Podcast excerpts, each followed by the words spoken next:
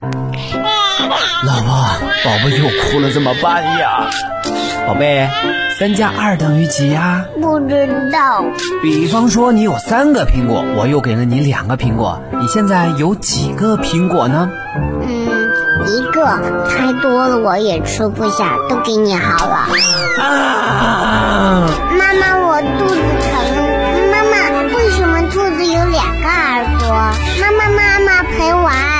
带娃神器，我的育儿好帮手，为你解决带娃烦恼。神器在手，带娃不愁。嗨，大家好，我是您的育儿好帮手樱桃。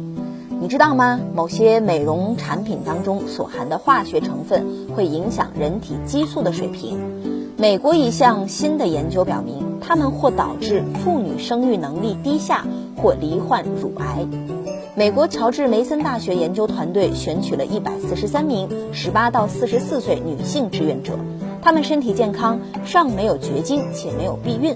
受试女性在两个月经周期内提供三到五份尿液样本，研究人员对她们的尿液中危害人体的化合物进行了检测。随后，研究人员采集受试者的血液样本，以检查她们体内和孕产相关的激素水平，包括了雌激素、孕激素、卵泡刺激素和黄体生成素。结果发现，受试者尿液中含有起防腐剂作用的对烃基苯甲酸酯，可导致癌症；用来延长香水味持续时间的双酚 A，也可能导致不孕。不仅危害女性健康，还会刺激男性乳房发育。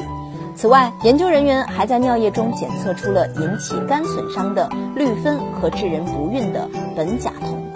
研究人员解释说了，接触上述化合物最大的危害是使女性激素水平紊乱，比如当体内的雌激素水平过高时，可能导致子宫肌瘤和多囊卵巢综合症；雌激素水平不足的时候，卵泡成熟和排卵过程会受阻；而孕激素水平过高，则容易引起乳腺癌或阴道异常出血。乔治梅森大学的一位安娜博士表示，目前广泛应用于美妆护肤产品中的化合物，在很大程度上影响着育龄女性体内的激素水平。新研究结果告诉女性朋友们，应该对这件事儿保持警惕了。